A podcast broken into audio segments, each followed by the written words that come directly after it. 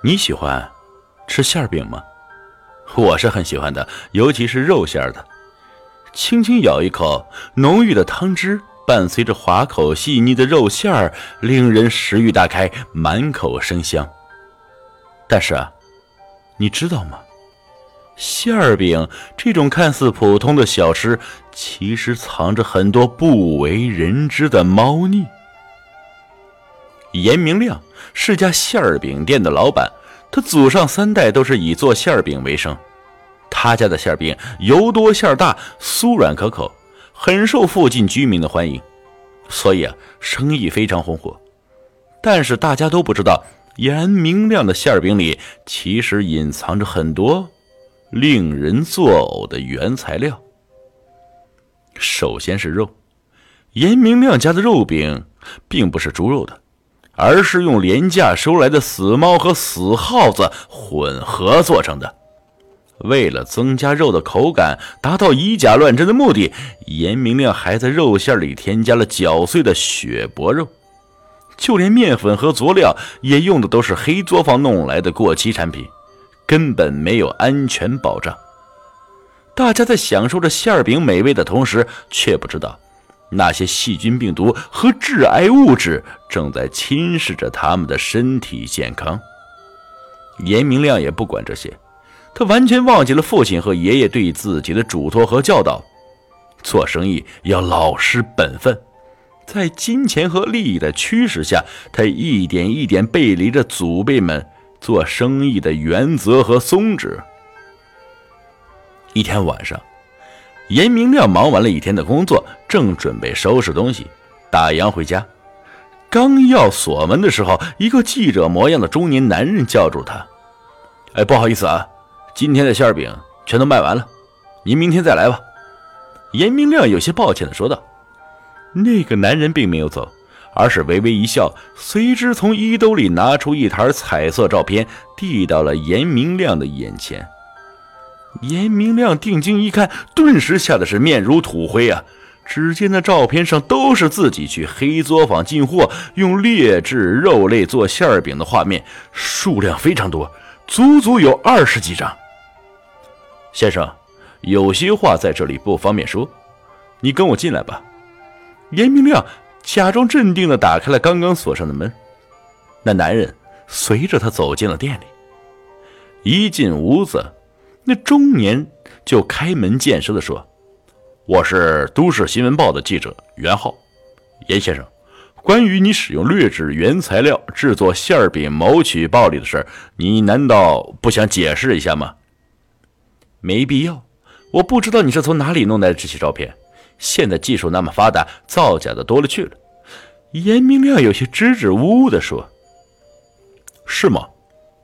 袁浩冷笑了几声，随之得意地说：“就算您否认，但是老百姓呢？你觉得他们如果从报纸上看到了这座新闻，还会来你这里买馅饼吗？”严明亮顿时是语塞。袁浩趁机说道：“如果你愿意付给我十万块钱的封口费，这件事我绝对会给你保密到底，绝不会张扬出去。”你，你这是强盗行为！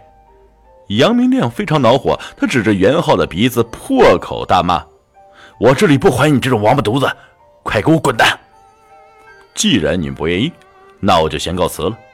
袁浩狡黠地笑了笑，不过我相信这些照片明天一定会登上《都市新闻报》的头条。说完，他走到门前准备离开。不，不行，绝对不能让这家伙把自己的秘密泄露出去，不然……一切都完了。严明亮顿然失去了理智，他抄起放在桌案上的菜刀，猛地砍向了袁浩的头颅。当严明亮恢复理智之后，一切都已经晚了。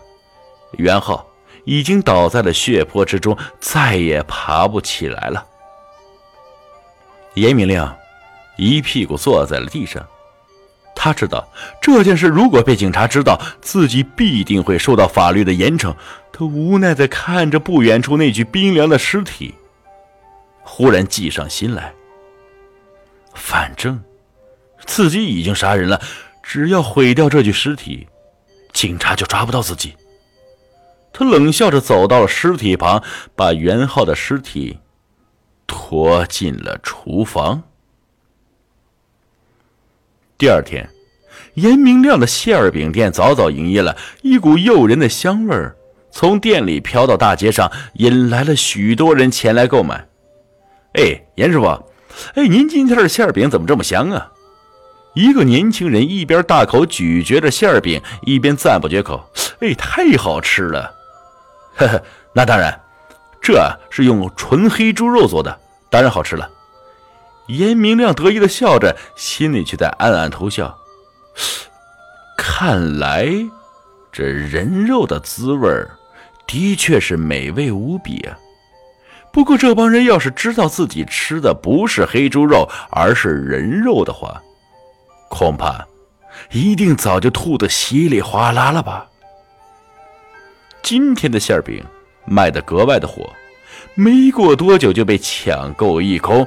严明亮收拾完店里之后，就早早的下班回去休息了。之后的几天时间，没有任何人过来调查关于袁浩的事情，于是严明亮彻底放心了，自己和袁浩并没有交情，也没有任何人看到袁浩来过店里，所以这一切做的就是天衣无缝。不可能有人发现的。不知不觉，时间很快过去了一年。